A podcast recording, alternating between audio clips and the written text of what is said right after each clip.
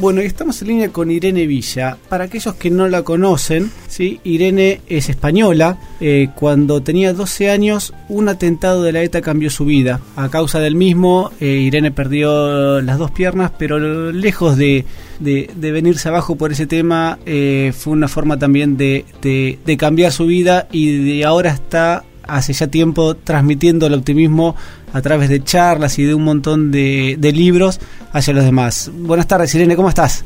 Hola, muy buenas tardes, fue fenomenal. Bueno. La verdad que muy contenta por muchas cosas.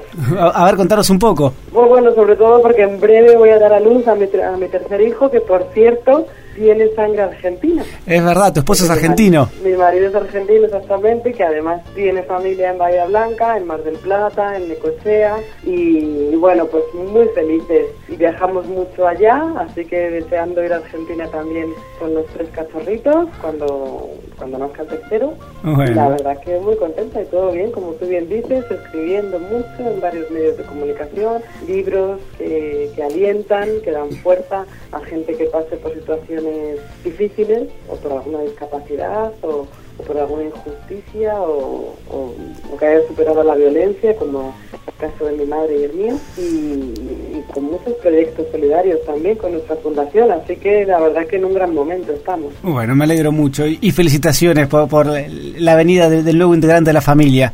Muchas gracias. Quiero, quiero confesarte que eh, tuve la suerte en el año 2014 de ir a, España justo con el Mundial de Básquet, ¿sí? Y una de las primeras cosas que hice cuando fui cuando llegué a Madrid fue ir a una librería y comprar Nunca es demasiado tarde, princesa. Anda, muchas gracias. Ya había escuchado de, vos eh, desde mucho antes y acá en Bahía no podía conseguir el libro, entonces, nada, una de las primeras cosas que quise hacer cuando llegué allá a España, y obviamente lo, me lo puse a leer enseguida, y me compré un par de libros más para regalarlo cuando llegué acá a Argentina. Así que bueno. Em, pues muchas gracias. No, por favor. Eh, Irene, a ver, eh, eh, comentaba en la presentación de, bueno, que cuando tenías 12 años ese atentado cambió tu vida, ¿sí? Obviamente ha cambiado tu vida mm, cosas positivas y cosas negativas. Ahora, con el paso del tiempo, sí, que ya pasaron muchísimos años de, aquel atentado, eh, si uno puede rescatar las cosas positivas de eso, ¿qué, qué, qué, ¿qué puede llegar a ser? Pues de todo. Yo creo que todo lo que nos pasa en la vida tiene dos lecturas la positiva y la negativa. Te puedes quedar anclado en la pérdida, en nuestro caso perdimos las piernas, mi madre un brazo y una pierna, es decir, un montón de heridas, un montón de secuelas físicas, y te puedes quedar con eso, con, con la discapacidad y con no puedes jugar al baloncesto como me podía hacer, se podía patinar sobre hielo, que era mi pasión, o me quedo con la positiva, que de pronto España entera y el mundo se vuelcó con nosotras, nos dieron muchísimo amor, muchísimo apoyo, que eso fue fundamental, el cariño de tantísima gente y el saber que podíamos resurgir de las cenizas, como tanta gente ha tenido que hacer. De hecho, el libro al que hacías mención hablo de historias noveladas, inventadas, de gente que no tiene otra opción que, bueno, que reconstruir su vida y empezar de nuevo y empezar de cero y, bueno, afrontar una realidad que ni se imaginaba que le podía ocurrir, de lo terrible y de lo lo desesperante en, en, algún momento. Entonces yo siempre he sacado lo positivo. Tengo, por suerte, esa genética de mi madre, que es una mujer muy fuerte, muy optimista, muy alegre. Y cuando supo que yo estaba viva, dijo, aquí no ha pasado nada. Vamos hacia adelante, vamos a aprender a caminar y si no caminamos, no importa, vamos en silla de ruedas, pero estamos vivas. Eso es lo que importa. Y es verdad que al final eso es lo que importa, es lo que uno no se da cuenta y dice, bueno, si tengo el mayor regalo de la vida, que es poder vivir, poder contarlo, tantísima gente que ha sido asesinada y que no lo puede contar, o por cualquier desgracia de la vida, pues ya no está aquí, una enfermedad, un accidente, cosas terribles que pasan, que nos cuestan asumir y hay que decir adiós. Y sin embargo, nosotras pues seguimos aquí, así que agarrar la vida con fuerza y Qué lindo que le decís. Irene, ¿hubo un momento en que vos dijiste, de, luego del accidente, que hubo un clic que vos dijiste, bueno, esto que pasó lo tengo que dejar atrás? Eh, ¿Fue instantáneo? ¿Te costó? ¿Hubo algún hecho puntual que vos digas, bueno, nada, a partir de ahora eh, lo que vos dijiste, digamos, lo puedo ver el lado negativo, el lado positivo? O, o ya sea tu mamá o alguien, o, o no, fue un proceso durante mucho tiempo. No, fue un clic. Yo al principio cuando me vi sin piernas pensé que el mundo se desmoronaba, que no había ningún sentido por el que luchar y que no y que mi vida se acababa ahí con 12 años, en plena adolescencia, cuando uno da más todavía valor a su cuerpo, cuando empiezas a, bueno, a descubrirte y de repente ves que ahí falta medio cuerpo, la verdad que fue durísimo. Pero mi madre me dio la clave para poder hacer este clip del que hablas, que fue, hija, tenemos dos opciones, vivir amargada, sufriendo y maldiciendo a los terroristas, o decidir que tu vida empieza hoy y solo tienes que luchar y recuperar la vida que tenías.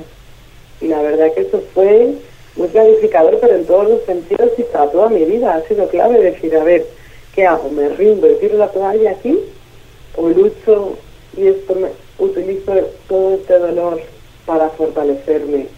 Y utilizo todo lo que tengo para avanzar y sobre todo el cariño que fue fundamental. Yo a todo el mundo le digo que lo más importante es, frente una situación difícil, es sentir amor hacia ti mismo, por supuesto, la autoestima es la que nos salva de todo, que si te quieres, nada puede contigo, pero también rodearte de gente que te quiera, claro, que es el amor es el motor fundamental para, para todo, para formar una familia, para disfrutar de tu trabajo, para relacionarte de forma positiva y armoniosa y tener buenas relaciones. En definitiva, eso es para mí lo fundamental y eso, gracias a Dios, estaba intocable o incluso me lo potenciaron los, asesinos, porque todo el mundo se puso de nuestro lado y, nos apoyó muchísimo. Sí, sí. Em, Irene, eh, como mencionaba también, digamos, escribís unos libros que son hermosos, que hablan de superación, de esperanza, das charlas, columnas que también sobre esos mismos temas. Eh, ¿Qué te produce a vos cuando vos ves que ese mensaje le llega al otro y le sirve? Porque realmente después hay, hay, hay mucho feedback, digamos, de gente de que, que, uno puede, que sabe que, que le llega eso y que le cambie la vida también, ¿no? Digamos, qué, qué lindo eso y qué lindo que lo pueda transmitir. Y qué, a ver, a vos, eso, eso qué, qué, ¿cómo te llega? Es maravilloso, me llega de una forma que, que, da sentido a mi vida totalmente, que dices, bueno, yo tenía que pasar por ahí para ahora poder ayudar a otra gente desde, desde una situación similar. Y claro, uno puede hablar, yo soy psicóloga también, pero uno puede hablar pues, la teoría y habrá gente que te escuche y gente que no, pero cuando tú has vivido, sobrevivido a ciertas circunstancias, las personas se pueden identificar muchísimo más contigo y de hecho, pues yo estoy contentísima porque de Argentina, por ejemplo, me llegan muchísimos mensajes de solidaridad, de cariño y de lo que tú has dicho. Pues no superaba este problema, pero gracias a, saber de ti, a leerte y a saber cómo has afrontado esto, me da fuerzas para yo también afrontar mi situación. Pues para mí, imagínate, es pues lo mejor que, que, puedo hacer en esta vida. Todos tenemos que sentirnos útiles. Saber que nuestro, nuestra vida puede ser ejemplo para otros, pues imagínate es, alucinante. una gran satisfacción, sin duda. Muy enriquecedor, sí, totalmente. Y, tenés una fundación allá, en España. Sí, hemos creado, gracias a mi marido, por cierto, que, de Mar del Casa, que decidió decidió que los valores que transmiten las conferencias, en, bueno, con mi trabajo, que también tenía que ir más allá y a nivel, bueno, apoyar y financiar proyectos solidarios. Igual que yo soy beneficiaria de proyectos de otras fundaciones que han llevado el deporte adaptado pues, a todos los rincones de España y, bueno, pues yo en silla, con bici adaptada que se llama Handbike. Estuvimos precisamente en las leñas también esquiando. Ah, qué bueno. Sí, que se llama Poke, que fue paralímpico en Vancouver. Y, ahí estuvimos con el monosquí nuestro para mostrar ese deporte también allá, aunque bueno, eh, es difícil porque, bueno, el monesquí, todos los materiales adaptados al final pues, eh, requieren altos costes, pero para eso está la información, para ayudar a gente con discapacidad a probar el deporte, a la integración laboral, pues todo lo que a mí también ha supuesto eh, pues un empujón en mi camino, que también he tenido mucha ayuda. Así que pues, yo ahora qué menos que ayudar a otras personas en situaciones similares a la mía. Eh, claramente. Eh, Irene, vos como mencionabas, sos esquiadora. Eh, ¿Qué significó el deporte eh, en esta transformación tuya, digamos, para superar el, problema que, tuviste? Y, ¿Y qué, qué, qué pensás que significa el deporte en general? ¿no? Porque, a ver, yo soy convencido de que el deporte es una forma de vida, es una forma de superar también los problemas. Y yo creo que también a través del deporte vos lo has logrado. Totalmente. El deporte son antes y después de mi vida. Y yo creo que todo el mundo tendría que hacer deporte, poco, mucho, regular, moderado o como quiera, pero es cierto que el deporte es calidad de vida.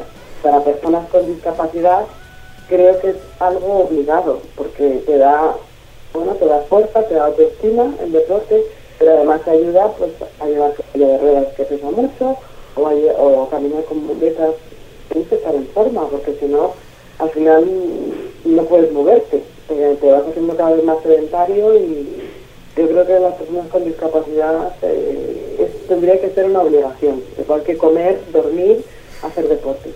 Y luego para todo el mundo es algo muy saludable, los hábitos saludables pues, son fundamentales. Sí, sin duda. La autoestima sobre todo y además te, te pone en contacto con otras personas que también hacen deporte y luego si compites pues ya alucinante porque viajas y conoces eh, bueno otras personas situaciones parecidas, en fin, son todos beneficios. Sí, eh, eh, en un libro hace poquito leía que hay dos hay varias cosas, pero hay dos principales que uno puede hacer todos los días que resetean el cerebro también para aquellas personas, digamos, que, que, por ahí están un poco estresadas. Y una es dormir y la otra es hacer deporte. Son las dos actividades que uno puede hacer diariamente sin demasiado complejidad y que le hacen muy bien al cerebro y obviamente al cuerpo. Pues estoy completamente de acuerdo el descanso es fundamental. Yo ahora con dos hijos pequeños y otro que no está de moverse en la panza, imagínate, descanso poco, pero estoy deseando, bueno, a ver cuando nazca espero que sea bueno. Pero es verdad que el descanso es vital y, hacer ejercicio. Yo todavía estoy nadando, aquí es verano, y estoy nadando cada día para mantenerme en forma y cuando nazca el bebé, pues estar bien en forma también y recuperarme rápido. Eh, Irene, te paso a otro tema, ¿sí? Em, por ahí escuché una entrevista que te, hicieron hace un tiempo en España, ¿sí? Con respecto a los atentados.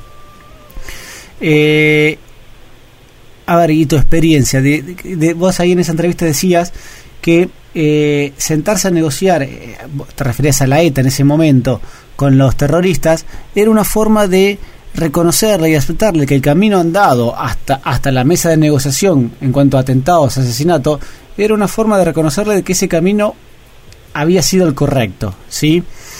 Eh, yo lo comparto eso, digamos, que, negociarlo luego de, de, todo el camino de, asesinatos y atentados eh, es reconocérselo y eso está tremendamente mal. Ahora, hace un par de... y eso te, lleva a otro tema, ¿sí? Y a ver, quizás saber tu opinión, que es... Eh, en los últimos meses y semanas hemos escuchado en Europa un montón de atentados de distinta índole, ¿sí? Pero que parece que en vez de, de, parar esta ola de, violencia, es como que cada vez es más, es más grande. Sí, la verdad que preocupa muchísimo el, el extremismo, la violencia, el terrorismo, cómo se está convirtiendo en una vía de, bueno, de extorsión, de protegernos el miedo y, y de querer tenernos sometidos a, al miedo, precisamente. Eh, y ahora, ¿cómo se soluciona eso? Obviamente, si uno tuviese la solución, eh, sería facilísimo. Pero, a ver, si, eh, si uno no, no tiene que negociar, lo cual estoy de acuerdo, y, y, por otro lado los terroristas no entienden en general que el camino de la paz y del diálogo es el correcto, es como que estamos en un camino que, por lo menos en el corto plazo, tiene la mm, sensación de seguir en una escalada de violencia.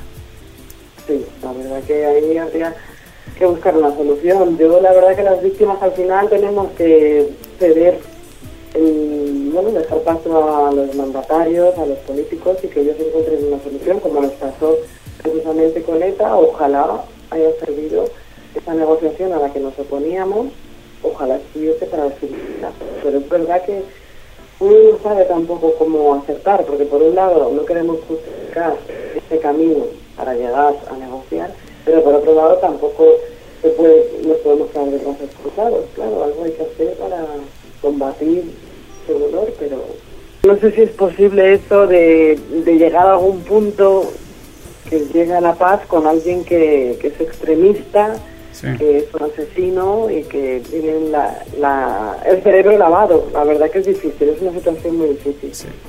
Eh, Irene, leía hoy a la mañana, antes de hacer la entrevista, la cantidad de premios que recibiste. La verdad es una cantidad enorme, bien merecidos. Eh, ¿Qué significan todos esos premios para vos? Sí, porque, a ver, uno por un lado, en una cuestión de humildad, dice, bueno, son premios, pero por otro lado, a ver, ese reconocimiento a todo lo que estás haciendo, y eso obviamente llena el alma. Sí, la verdad que llena el alma, pero es cierto que ha habido muchos premios que digo, pues con toda la gente que hay luchando por lo mismo que yo, ¿por qué me lo dan a mí? no La verdad que siempre, lo que te decía al principio, siempre mm, me he sentido muy querida y muy apoyada por todo el mundo. Y no sé si es porque la gente se identificó mucho con aquella niña que salió en todas las televisiones, en todas las portadas de los periódicos, aparentemente muerta en la carretera, y que después está pues ayudando a la gente y transformando vidas de otras personas. Entonces no sé si es que me tienen cariño o qué, pero es verdad que ha habido muchos premios desde que soy una niña, empezando por el Premio Niños de Europa de manos de la mismísima Lady D, hasta el día de hoy por mi fundación. Y la verdad que muy agradecida, pero si me tengo que quedar con algún premio, ha sido con los oros que gané esquiando. Eso sí que no, ha sido por cariño de nadie, sino por mi perseverancia. Por mérito propio. Y por mi tesón. Sí, Exactamente. Y, por, y otro premio que me dieron por mi libro, Saber que se puede. Y esos son los que más valoro, porque es algo que yo he hecho directamente. Claro.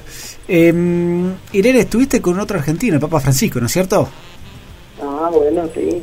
Eso fue una experiencia única y maravillosa en Roma en el Vaticano, nos recibió precisamente con fundación, escuelas recurrentes, que es una fundación que, ya quería el Papa antes de ser Papa, que bueno, se caga un poco de la educación en valores de los chavales, independientemente de su religión, que eso me encanta, este Papa, que es universal, que no solamente trabaja por los cristianos sino que trabaja por el mundo entero. Es un papa humanista, es un papa, bueno, con los pies en la tierra y, me encanta porque porque conoce los problemas y, bueno, al cabo de la calle ha estado siempre en Buenos Aires, donde, bueno, donde, ha estado en Argentina y la verdad que admiración plena hacia él.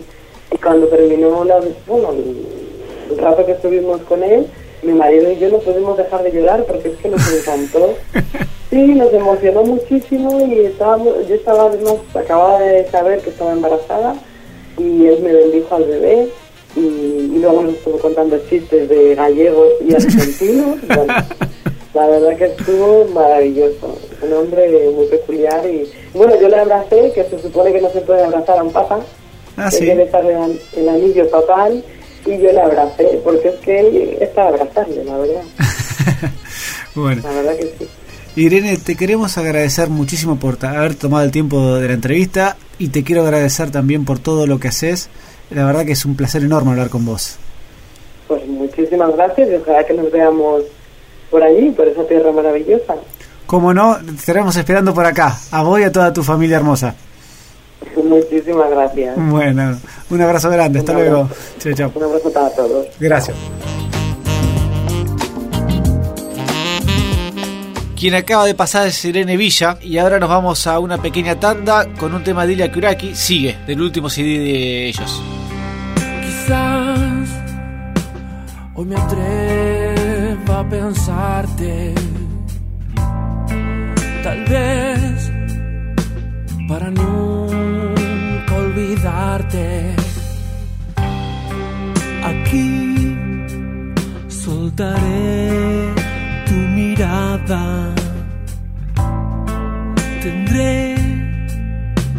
volver a la nada. Despacio atravesémoslo, porque sufrir si estés igual sueño roto a la mitad, me entenderás al despertar a otro cielo. Te veo llegar,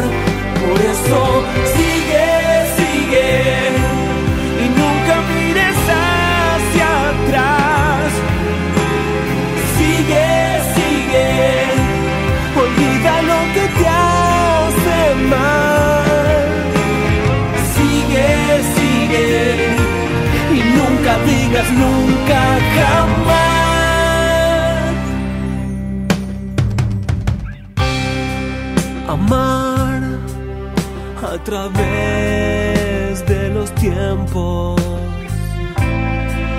Será descifrar este juego. Y así nomás congelar el momento. Condenados a una historia sin tener final sin final lo mejor para seguir y no caer podemos perseguir el sol y dibujar tu amanecer bajo un cielo hecho de papel. Por eso sigue, sigue y nunca mires hacia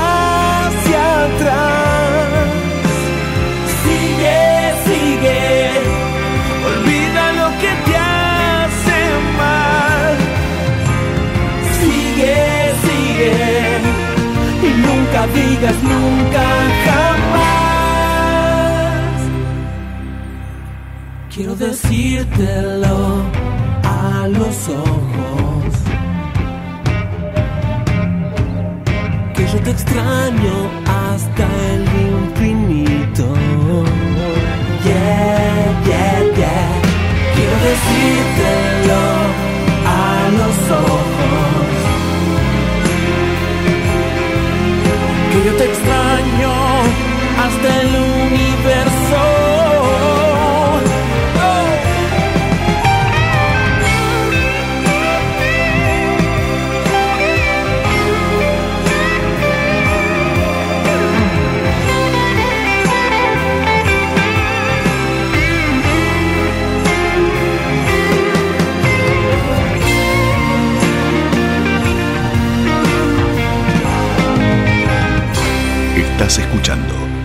De Actualidad con la conducción de Darío Faure.